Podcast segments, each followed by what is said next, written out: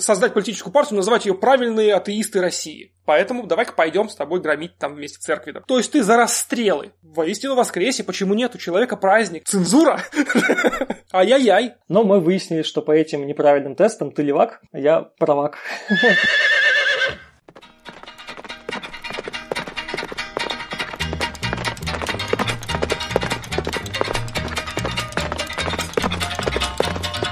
Привет, у микрофона Скептиконь, поэтому и Гуго и все такое. Сегодня у меня в гостях координатор общества скептиков из Мурманска Евгений Кузнецов.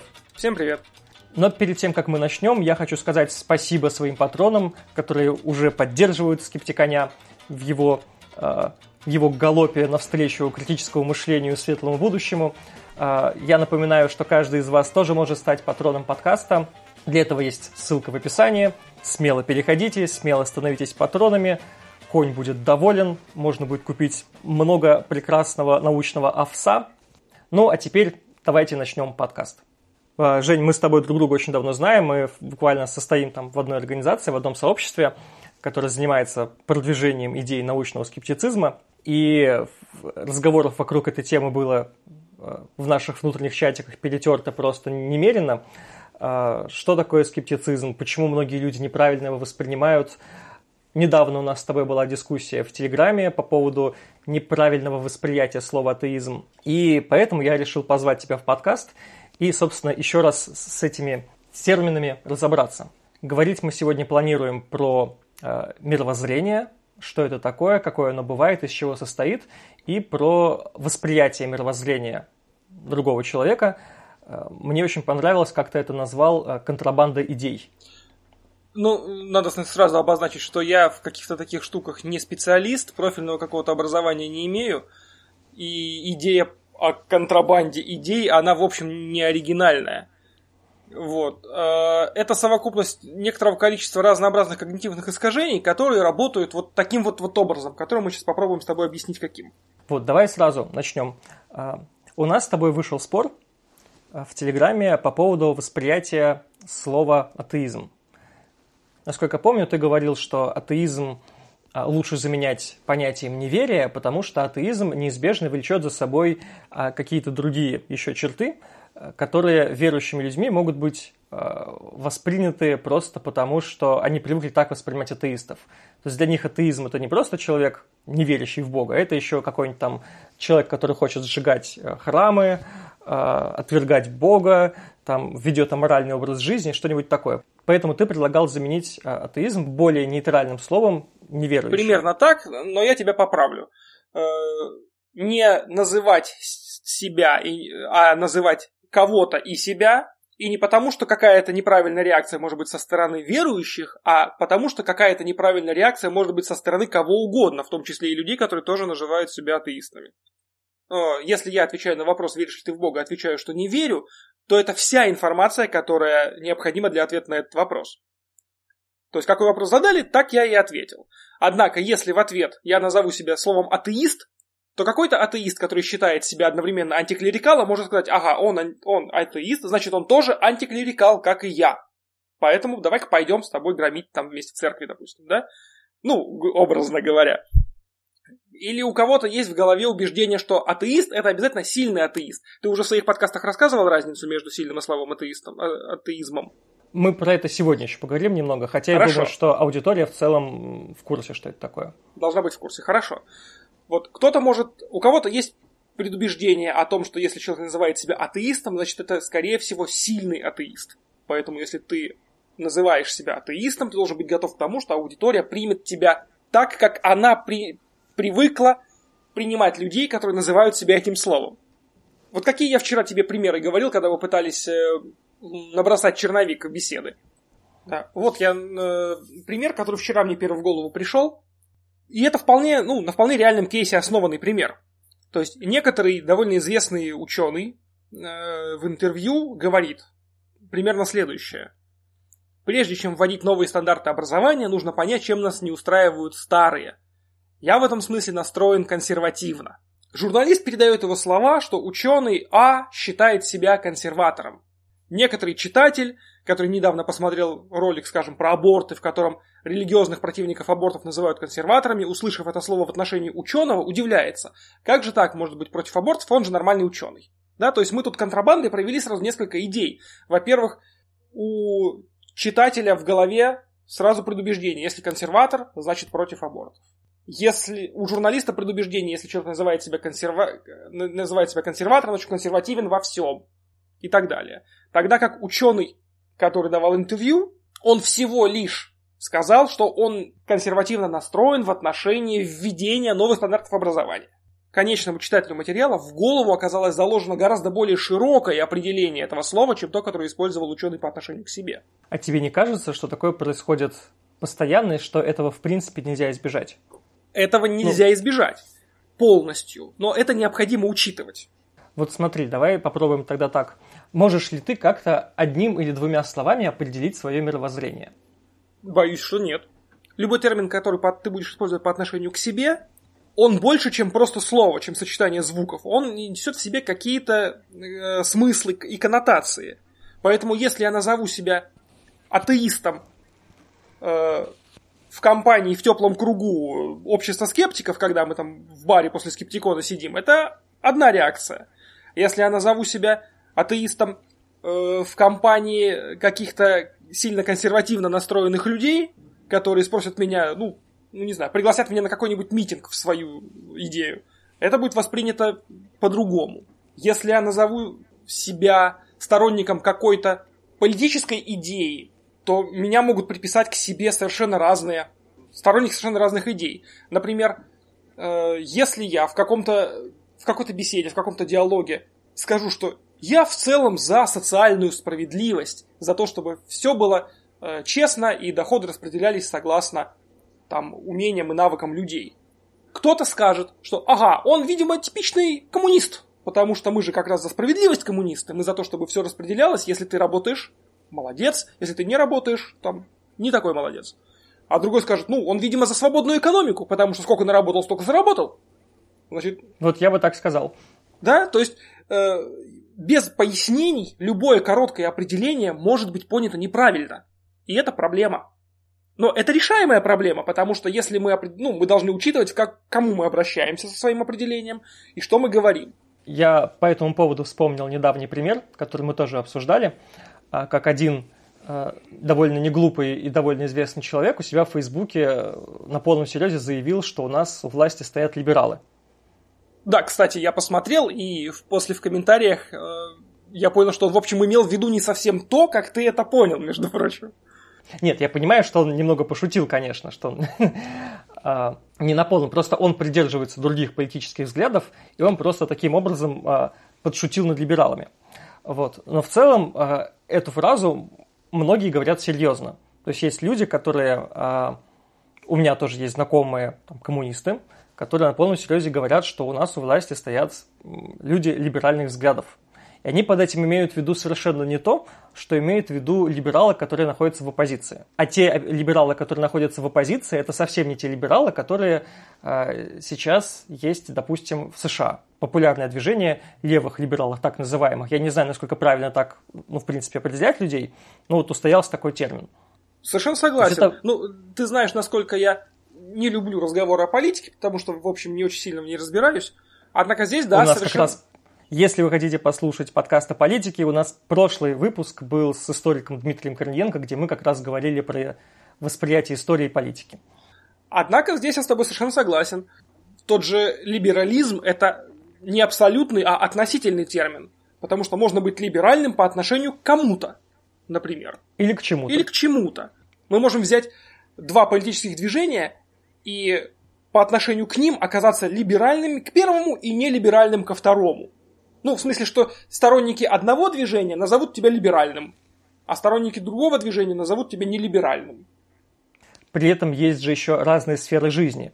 Есть сферы жизни так называемые права человека, есть экономика, а, и либеральным человек может быть по отношению, допустим, к правам человека, что вот нужно там индивидуальные свободы, там свобода слова, а, свобода совести, там все вот эти вот замечательные плюшки, но при этом быть а, не либеральным в экономике. Ну да, пример, примерно это я и говорю, да. На мой взгляд, эта проблема не так легко решаемая, э, потому что все вот эти а, определения, все вот эти короткие слова, термины, э, они в любом случае будут применяться просто потому, что они упрощают коммуникацию. Да, тебя человек может понять неправильно, когда ты скажешь, что я там гуманист, я коммунист, я там монархист, а потому что ты можешь иметь в виду одно, а у человека сложится, у человека другой набор а, качеств, которые характеризуют вот это слово, и он может воспринять это иначе. Но мы не можем каждый раз при разговоре с кем-то человеком начинать описывать полностью свою позицию, что э, там каких-то политических взглядов придерживаешься. Такой, ну вот здесь я бы хотел вот так, вот тут я хотел бы вот так, такие браки разрешить, такие браки запретить, а вот налоги, значит, вот такие. Это просто э, очень сложно и долго так описывать. Тем более, что ты можешь до конца сам не прорефлексировать полностью все свое мировоззрение во всех его аспектах и даже сам его не полностью описать. Да, совершенно верно. И это самый вот э, саморефлексия это самое сложное, что здесь э, самая главная проблема, с которой мы здесь сталкиваемся. Действительно, полностью однозначно и четко передать свои идеи, которые, ну, или самоназвание, которое ты хочешь себе дать, вероятно, невозможно. Да, однако можно пытаться быть ну, поосторожнее в некоторых случаях, когда это. Ну, когда ты четко понимаешь, что можешь быть понят сильно неправильно. Да, нужно еще только понимать, э, когда ты находишься в такой ситуации, когда ты можешь быть понят сильно неправильно. Это непросто. Кто ж спорит? Мне такая игра э, с терминами напоминает э, какие-нибудь музыкальные жанры. Как правило, многие современные музыкальные группы определяют свой музыкальный жанр, жанр уже постфактум. И бывает даже, что определяют не сами они, а там какие-нибудь музыкальные критики, фанаты. И получается, когда вот ты пытаешься полнеть, типа, вот я муз... у меня музыкальная группа, мы играем вроде как металл, но какой-то не такой металл, который было принято до этого. Поэтому нужно, вот у нас вот есть какие-то такие черты, которых нет у них, и поэтому э, глупо описывать, что мы играем вот металл, но он у нас еще вот с такими чертами. Проще вот новое направление писать каким-то еще новым термином. Там, допустим, сделать какой-то black, black metal. Другие начинают другой металл играют, они понимают, понимают, что у них уже не к классическому металлу музыка не относится, не к black metal. Они придумают еще что-то, там какой-нибудь glam metal. И так дальше все это наслаивается, там gothic metal, groove metal, dark metal, doom metal, там этих металлов, не знаю, два десятка. И каждый из них играет металл. Но каждый из них имеет в виду под этим термином что-то свое. Отличное сравнение, согласен совершенно с тобой. Вот если бы формат подкаста подразумевал видео, можно было бы сейчас взять листок бумаги и нарисовать на нем такую схемку примерно. Вот попробуйте себе представить. Рисуем на листе бумаги или на доске, кому как удобнее визуализировать, э, некую точку и называем это убеждение прогрессивные налоги. Затем рисуем э, следом там еще одну точку, называем ее, скажем, развитые профсоюзы. Где-то в стороне рисуем еще одну точку, называем ее бесплатная медицина. И так далее. То есть э, это у нас некоторые точечные убеждения, которые человек может разделять, не разделять, быть согласным, не согласным и так далее. Затем подходит человек, который э, называет себя сторонником какой-то идеи, общей, любой, и по своему желанию обводит какое-то количество этих точек в некоторое общее пространство идей. И называет вот все, кто разделяет вот это, это, скажем, марксисты. Подходит другой человек, обводит другие какие-то идеи, говорит так, теперь все, кто разделяет это, будут называться либералами. Подходит третий там и так далее. То есть э, какое-то, ну, какое-то количество пространства идей обводит и называет, вот теперь кто это разделяет со мною, тот называется вот как я называюсь. Однако, мы прекрасно понимаем, что, во-первых, огромное количество вот этих точечных идей будет пересекаться. Очевидно, что ну, практически все современные, я не знаю таких политических сил, которые сейчас существуют, которые были бы за рабство, например, прямое. Сколько раз ты в разговоре слышал такое, что кто-нибудь называет себя, например, марксистом, и тут же кто-то «А, то есть ты за расстрелы». И человек непонимающе смотрит, думает, что, какие расстрелы, о чем вы вообще, допустим. Потому что он свое пространство идей видит, в этом пространстве идей расстрелов нет. Но при этом другой человек, мы с тобой тоже таких знаем, называет себя там марксистом, коммунистом, и он как раз имеет в виду то, что он за расстрелы. А потому что каждый нарисовал для себя разное. Да. Э, очертил свою, э, свое пространство идей разным пунктиром. Где-то он что-то захватил, где-то что-то нет. Э, очень часто бывает и другое. Когда какая-то группа людей очертила себе свое пространство идей, вроде бы как друг с другом договорилась о том, какие там идеи внутри находятся. Появляется какой-то какой-то неофит у них, который вот увидел самые яркие идеи там, пришел, говорит, так, ребята, вот эти ваши самые яркие идеи мне нравятся, хочу быть с вами. Те ему говорят, ага, завтра мы идем на митинг по такой-то теме. Он такой, подождите, я с этим не согласен. Как? Ты называешь себя как мы, значит, ты должен быть с этим согласен. И таким образом навязывают им эту идею, хотя он с ней изначально согласен не был. Понимаешь суть? Да, я понимаю. Мне это напоминает, знаешь что? Знаешь, есть вот ошибка настоящего шотландца. Типа каждый настоящий шотландец там не будет там что-то делать. То есть тем самым, что человек, который что-то такое делает, он уже становится не настоящим шотландцем. Да, да, вот. совершенно это, верно. Да, часто это применяют ну, во всяком случае, не то, что часто это применяют, мы просто часто видим такие ситуации, когда вот верующие говорят, что вот если какой-то верующий что-то неправильно сделал с их точки зрения, они говорят, что это просто вот неправильный верующий был, он не настоящий верующий был. И это можно также легко перенести и в сферу мировоззрения и политических взглядов. Можно сказать, что э, я там придерживаюсь коммунистических взглядов, а вот другой человек, который называет себя коммунистом, он просто не настоящий коммунист. Потому что он не разделяет вот какие-то вот такие Э, положения. То же самое касается, касается всех других. И с такими ситуациями мы сталкивались ну, довольно часто. Да мы сталкивались с ними постоянно. Вот скажи, Владимир, ты любишь куличи? Есть люблю. Да, вот, а как ты можешь любить куличи, если ты считаешь себя неверующим? Ведь куличи – это часть э, религиозного праздника. Да, как ни странно, я сталкивался с таким вопросом. Да, то есть э, как мы можем поздравлять вот, друг друга с Рождеством, если мы считаем, допустим, себя неверующими? Или если верующий человек на Пасху говорит мне «Христос воскресе», что мне ему в быту ответить? Ну, воистину воскресе, почему нет? У человека праздник, ему приятно будет услышать приятные слова. А кто-то будет говорить наоборот, что он на такое не будет поддерживать убеждение человека, даже если ему будет приятно. Он будет говорить, что там и вас праздник. Тут, ну, это То очень, очень, очень все индивидуально, согласись. Да, конечно.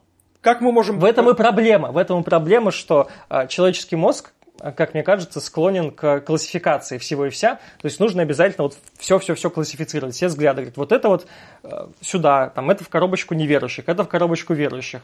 А получается так, что из-за того, что людей слишком много, очень сложно найти двух людей, которые мыслили бы во всем одинаково.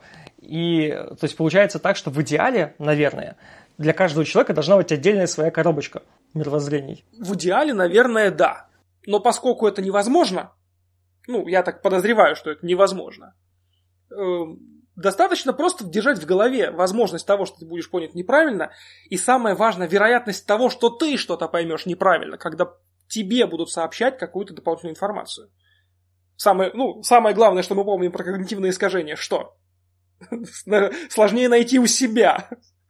что их надо искать в первую очередь у себя, а не у кого-то другого. Найти когнитивные искажения в аргументах противника это легче легкого. Это мы все сразу научаются, как только таблицы эти в интернете находят. А вот у себя их отслеживать и корректировать какие-то свои убеждения. А что мы знаем еще второе про когнитивные искажения? Что, они... что даже если ты про них знаешь, ты не можешь их избежать. Совершенно верно. Это как оптические иллюзии. Как, э, ну, Каниман заметил, что это как оптические иллюзии ты не можешь их не видеть, оптические иллюзии. Ты знаешь, что там два квадрата одинаковые, но ты не можешь не видеть их разными на рисунке.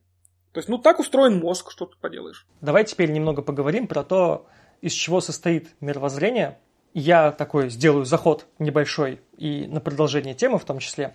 А, ко мне недавно обратилась а, девушка, которая вместе со своей подругой пишет кандидатскую диссертацию по секулярному движению в России. И вот а, обратились ко мне, как, значит, координатору одного из типа секулярных сообществ. Мы чуть попозже поговорим про вот этот тест, который меня попросили заполнить, как мы над ним э, посмеивались, э, над вопросами. Но в том числе у меня с ней... Но после того, как я все это заполнил, я решил как бы помочь, показать, э, поговорить с этой женщиной, ну, уже в личной переписке, и выяснилось следующее. А, она считает атеизм мировоззрением. То есть там был буквально, буквально вопрос в тесте, который говорил, то есть какое, к какому мировоззрению вы себя причисляете. Там был, значит, атеизм, новый атеизм, антиклерикализм, секуляризм, свобода мысли, гуманизм. Да, я помню этот замечательный список. Да, мы, мы его обсудим еще. Я такой, я просто решил написать, что, знаете, как бы, на мой взгляд, атеизм вообще не, мирово, не мировоззрение. Это вообще позиция онтологическая. Ну, в том плане, что э, я считаю, что Бога не существует. То есть я не делаю... Э, то есть это не является мировоззрением само по себе. Это просто я вот считаю, что Бога нет. Я могу считать, что на Марсе есть жизнь, например. Это тоже онтологическое утверждение. И я пытался объяснить, что мировоззрение не может быть не может состоять из одного онтологического утверждения. Там должны быть какие-то нравственные посылки. То есть, допустим, я считаю, что э, на Марсе есть жизнь, и поэтому мы должны на Земле жить вот так вот. В целом согласен, да. Э, если мы говорим исключительно об онтологических утверждениях, то на них ты свою жизнь ты не построишь. Если я знаю онтологическое утверждение, на улице скользко, то из того, что на улице скользко, я еще не могу сделать вывод о том, что мне нужно надеть зимние ботинки. Да? Нужно еще иметь э, этическое убеждение, что ну, мне не хочется падать, да, а падать больно. То есть, может быть, скользко, отлично, и что? Наденем летние кроссовки, пойдем падать, может быть, нам это по кайфу.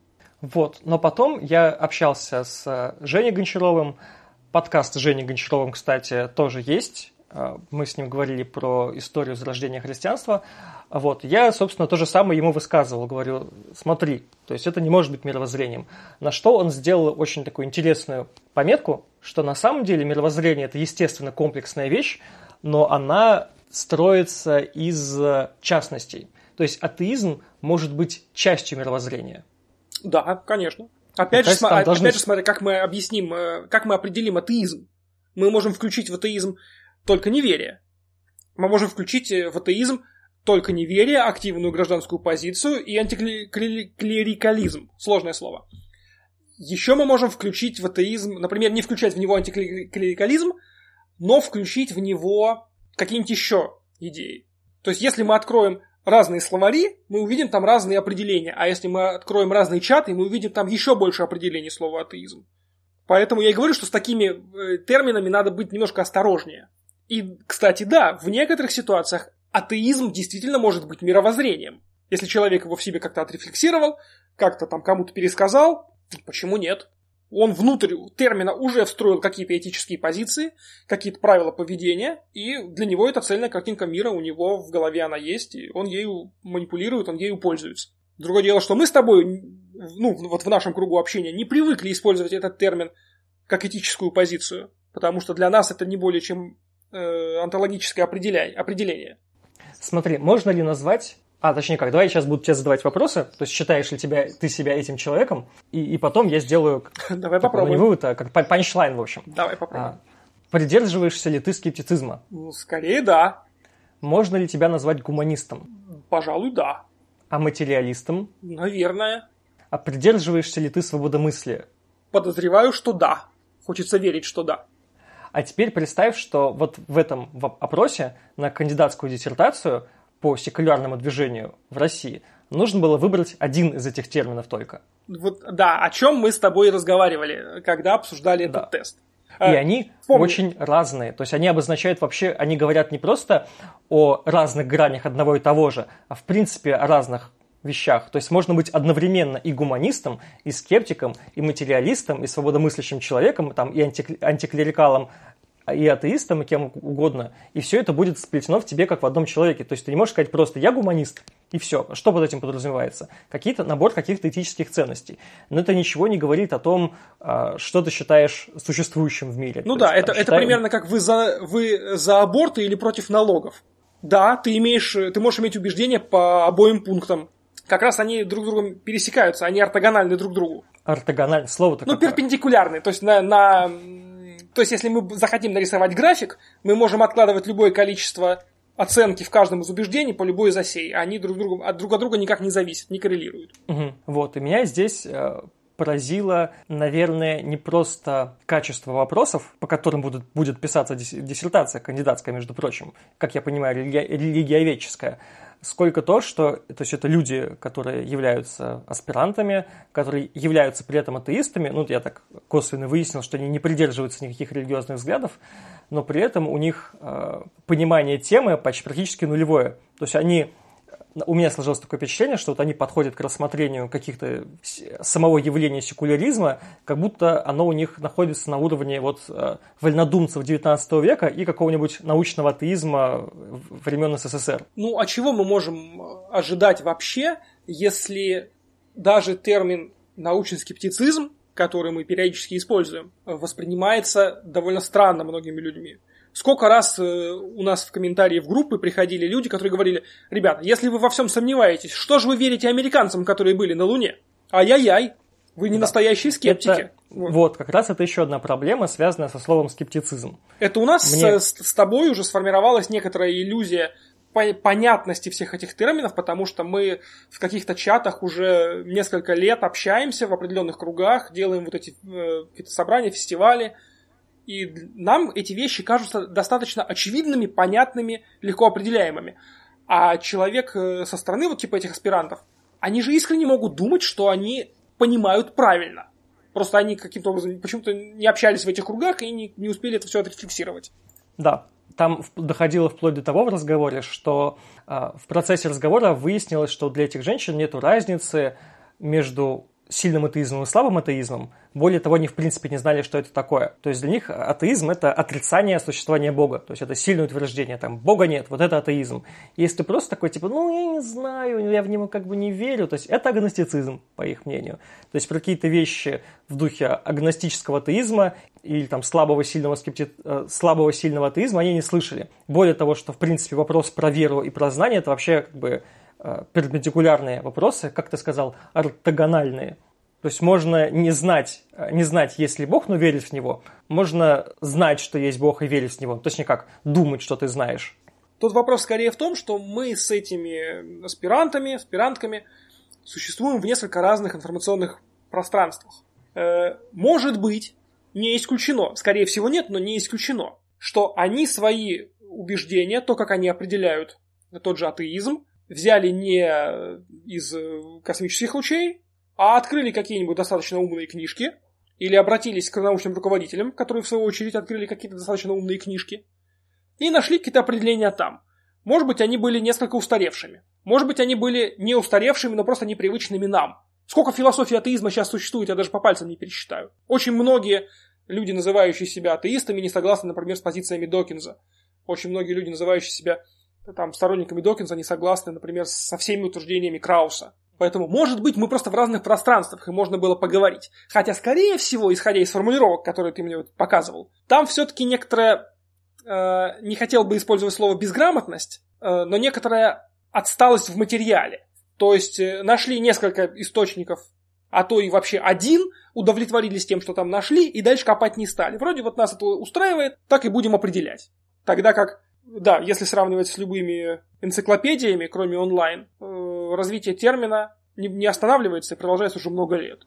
У меня там была претензия вот какого рода. То есть я не хочу сказать, что вот мы типа продвинутые, и мы знаем, как правильно не верить в Бога, это было бы довольно смелое утверждение. У меня была, была позиция, как раз из которой вырос наш типа, последующий спор. У нас такое повествование идет в обратном порядке. Немного. А, я пытался объяснить, что понятие атеизма – это просто убеждение, что как бы, Бога нет. При этом причины, а, по которым человек так считает, могут, могут быть совершенно разные. Мировоззрение такого человека может быть совершенно разное. То есть какие-то там политические взгляды, этические взгляды, экономические взгляды, какие угодно могут быть. То есть я, я был не против э, того, что определить как бы наше местоположение вот в этом спектре но для них такое ощущение, что не, не существовало никакого спектра, а существует какая-то каша. Я просто многие вопросы в принципе не понимал. Я не понимаю, что они меня хотят спросить. Но там был еще интересный вопрос, который меня так позабавил. Я его сейчас даже зачитаю. Возможно ли в России создать некий координационный центр, который объединил бы людей, критически относящихся к церкви и религии? могло бы общество скептиков сплотить, сплотить разрозненные группы атеистов, скептиков, гуманистов? И что для этого нужно? Вот как бы ты на это ответил? Э, я бы ответил, да, можно. Встречный вопрос, нахрена? Ну, то есть, э, в принципе, можно создать, ну, имея достаточное количество ресурсов, создать э, какую-то идеологическую платформу, к которой подтянуть прям вот много кого. Создать политическую партию, называть ее правильные атеисты России. Да? Ну, имея достаточное количество денег, ресурсов, там, эфирного времени, можно сделать практически что угодно. Вот. Другой вопрос. Зачем? Что мы, что мы этим добьемся? Как я понимаю, а, имелось в виду, что вот у нас сейчас атеизм зажат, общество религиозно, и поэтому нужны, значит, какие-то силы для борьбы. Но это я так понял этот вопрос. Я на самом деле ответил примерно похоже, как ты. Я сказал, типа, ну, зачем? Зачем все это делать? Потому что э, атеизм это довольно широкое понятие, то есть ты просто тупо не веришь в Бога, все. Ну, э, смотри, это ты немножко тоже, дает... мне кажется, не, ты немножко здесь смешиваешь, потому что это не, два, две разных вещи. Одно дело, как мы определяем атеизм, а другое дело, что мы говорим о состоянии там в стране и необходимости какого-то координационного центра. Потому что в идеальном мире слово атеист вообще означает даже не позицию, а ответ на вопрос. То есть веришь ли ты в Бога? Да, нет. Все. По большому счету, вот это все. Идеальное определение. Мне оно нравится. Да. Как мы определяем, нужен ли нам центр, что там происходит у нас в стране? Здесь э, многие со мной не согласятся, но я искренне считаю, что религиозность или нерелигиозность общества, она все-таки не сверху идет, а снизу. Поэтому, если общество склонно к тому, чтобы быть э, сильно религиозным.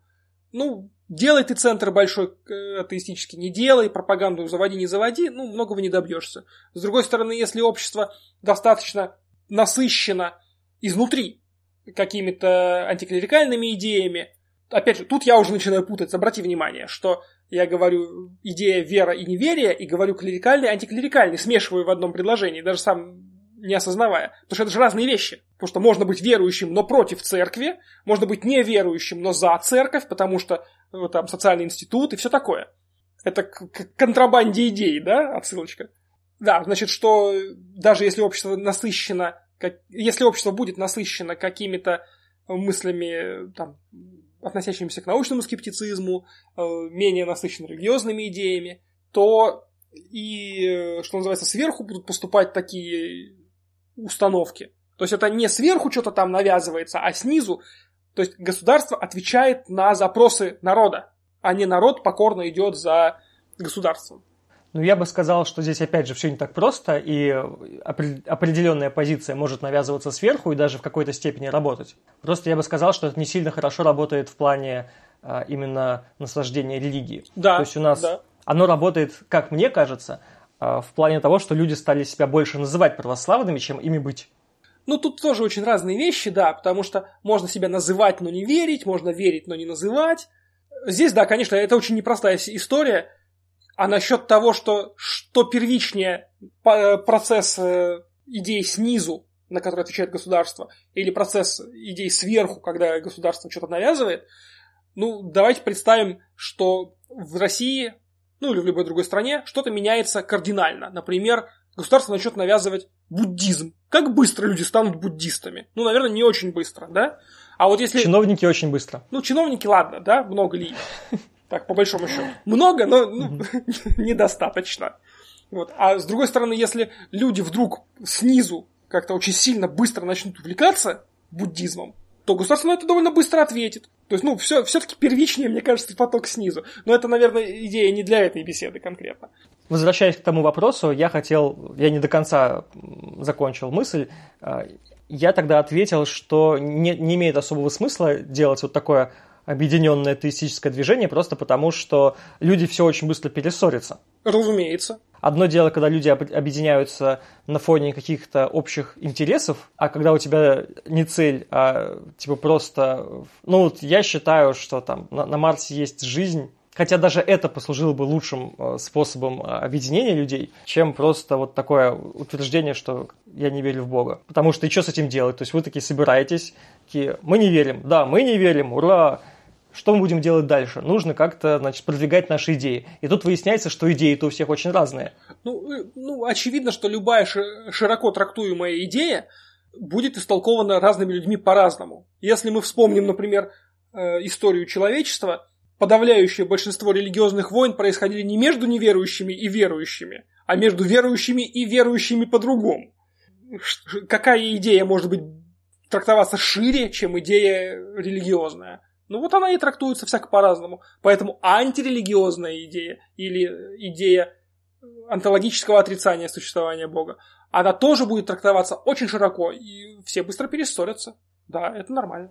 И, наверное, одно из последних, о чем я хотел с тобой поговорить. Слышал ли ты такой термин, как новый атеизм? Да, слышал. Э, в последние годы этот термин активно при, применяется к так называемым э, всадникам ате, нового атеизма. Два я перечислю. Это Докинс, Хитченс, Хэрис и Деннет. Да-да-да. Было, знамени... было знаменитое видео, которое на Ютубе так называется, «Четыре всадника атеизма», что-то такое, где они сидят и просто обсуждают там вопросы неверия, грубо говоря. После этого появился такой термин, как новый атеизм, что вот есть какие-то старые атеисты, а есть какие-то новые атеисты, которые типа не верят как-то по-другому.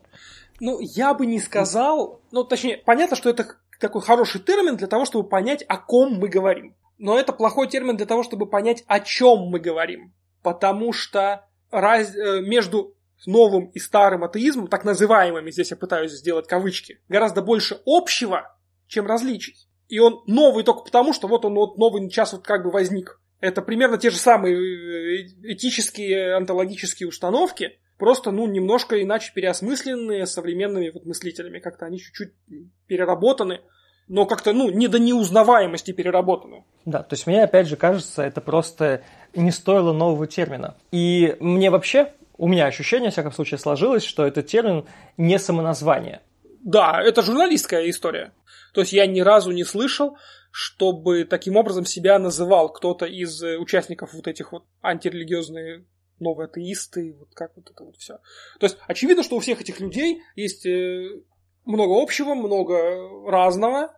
В общем, очевидно, что их можно объединить единым термином чисто для удобства. Но какую информацию нам дает их название таким термином, ну, я не уверен, что какая-то информация добавляется. Вот, допустим, ты все знаешь там о Докинзе, много знаешь о Хитчинсе, и там слушал несколько лекций Харриса.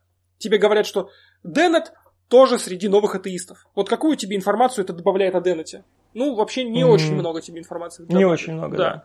То есть, ну... Я могу, при этом даже если человек смотрел и слушал вот этих людей, он замечал разницу в их взглядах, и от Деннити будет сказать что-то гораздо сложнее, потому что ты видишь, uh, у них какие-то там взгляды Докинза не такие радикальные, как взгляды Хитчинса, например, и просто зная, что они объединяются одним термином, типа новые атеисты, ты не совсем представляешь, э, какой воп...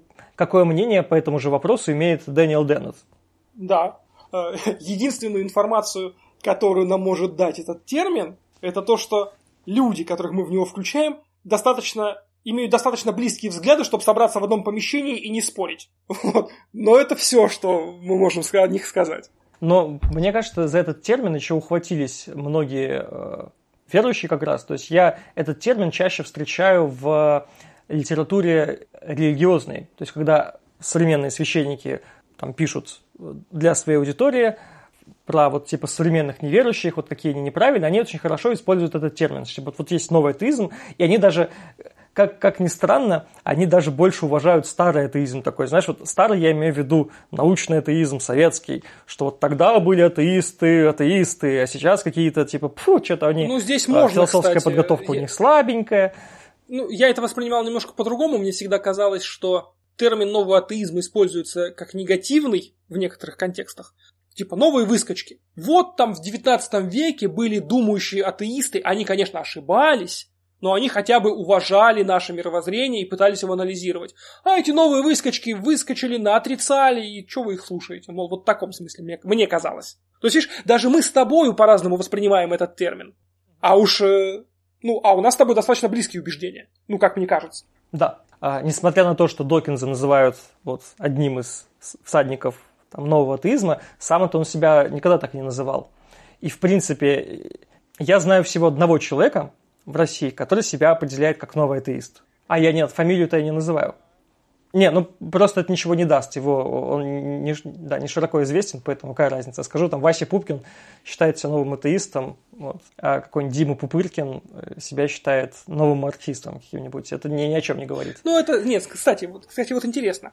Если что-то подобное существует в отношении известных людей, таких как тот же Докинс или Хитчинс, то когда человек менее известный ноунейм говорит, что я отношу себя к новым атеистам. то вот в таком случае это нам дает довольно много информации. Потому что мы предполагаем, что, скорее всего, своих сильно оригинальных мыслей у него нет, поскольку, ну, такой обычный ноунейм, да, много мы его не читали. Скорее всего, вряд ли он много пишет и разъезжает по миру. И мы, в общем, понимая, какие идеи э, распространяет и пропагандирует тот же Докинс, мы можем себе примерно представить, что Вася Пупкин, значит, примерно вот в этом, в этом, скорее всего, согласен с Докинсом. То есть, если мы ничего про человека не знаем, то когда он сам на себя применяет этот термин, то мы с довольно высокой вероятностью можем примерно оценить его убеждения, как мне кажется.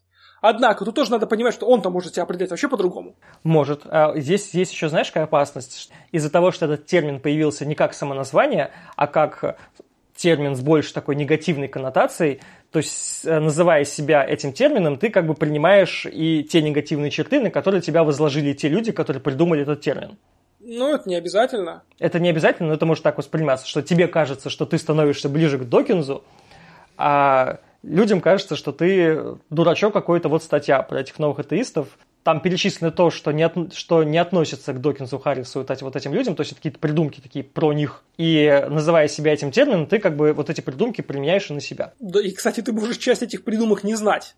Да. То есть ты, да. ты можешь не знать э, какую-нибудь важную часть мировоззрения Хитчинса, но называть себя сторонником Хитчинса и в глазах людей, которые эту особенность его мировоззрения знают, тут же получить негативный оттенок. Да. Что происходит, собственно, сплошь и рядом с людьми разных мировоззрений, о чем мы с тобой говорили. Я еще хотел, знаешь, что э, спросить под финал. Давай попробуем так. К тебе приходит человек э, и говорит, «Э, я коммунист. Так. Что ты про него сразу думаешь? Э... То есть есть ли какие- какие-то черты, которыми ты автоматически его э, награждаешь? Это, это очень сложный вопрос, потому что давай представим по-другому. Допустим, мне он называет, говорит, что я коммунист. А, например, ты мне говоришь про кого-то, кого я не знаю, он коммунист. Окей. Да, ну просто так понятнее. И тогда я, зная примерно твое отношение к коммунизму, могу примерно представить, что ты, наверное, к этому человеку не очень хорошо относишься. С другой стороны, если какой-то знакомый мне э, человек, считающий себя марксистом, про третьего человека говорит, что вот он марксист. Я подумаю, ну, видимо, э, он испытывает к нему какое-то уважение или разделяет какие-то его идеи. То есть мы же с тобой уже довольно, ну, уже почти час проговорили, и из этого диалога должно быть понятно, что однозначного определения как там, идеи коммунизма или идеи марксизма или идеи либерализма не существует. Существует много точек разнообразных идей, которые люди каким-то образом обводят. Есть какие-то очень яркие среди них, про которые можно с высокой степенью уверенности сказать, что да, скорее он разделяет эту идею. Но про очень многие так четко сказать нельзя. Отлично, мне кажется, поговорили.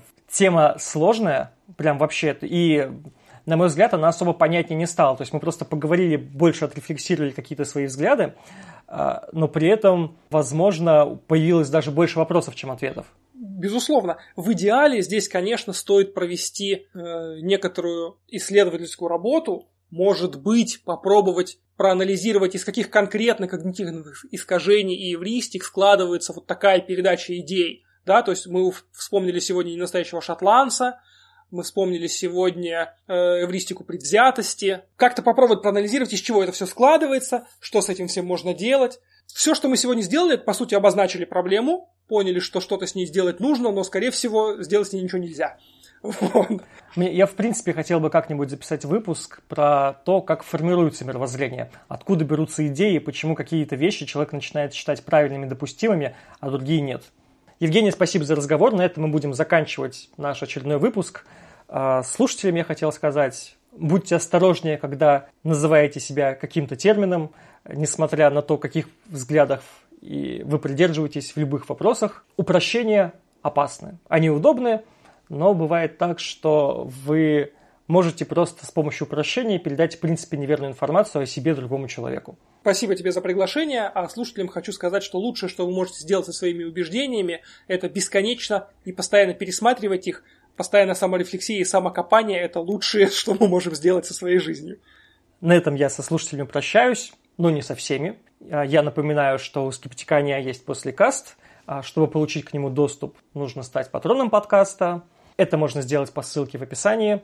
И сейчас мы с тобой, Евгений, во время послекаста пойдем и знаешь, что сделаем? Пройдем тест на политические взгляды. С тобой, с аполитичным человеком. Давай попробуем. До свидания. Всем пока. Thank you.